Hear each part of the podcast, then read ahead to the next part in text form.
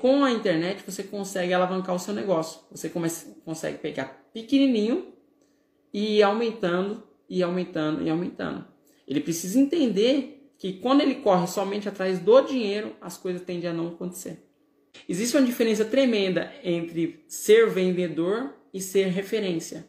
O que nós ensinamos no protocolo 1 é você ser uma referência. Digamos que você, mulher, tem um problema de encanamento na sua casa.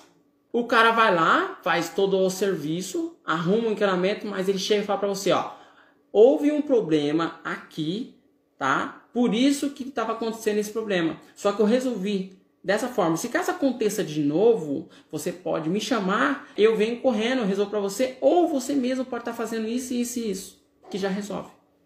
Na sua cabeça, ele não somente resolveu o problema, mas ele demonstrou que ele conhece aquilo ali. Digamos que daqui a um mês aconteça o problema. Por mais que você saiba resolver, porque ele te indicou. Mas você vai se sentir mais confiável em chamar um encanador. De quem que você vai lembrar? É dele, né? Dele. No caso, o encanador passa de ser um vendedor apenas para ser uma referência.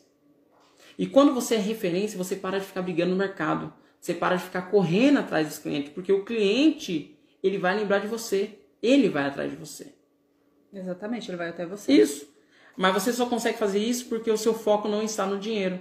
Seu foco está realmente naquilo que é importante, que é o cliente, é entregar algo de bom. Então, o, o, no caso, esse aluno que vem para o protocolo 1 pensando simplesmente na urgência de dinheiro, provavelmente ele não vai conseguir muita coisa.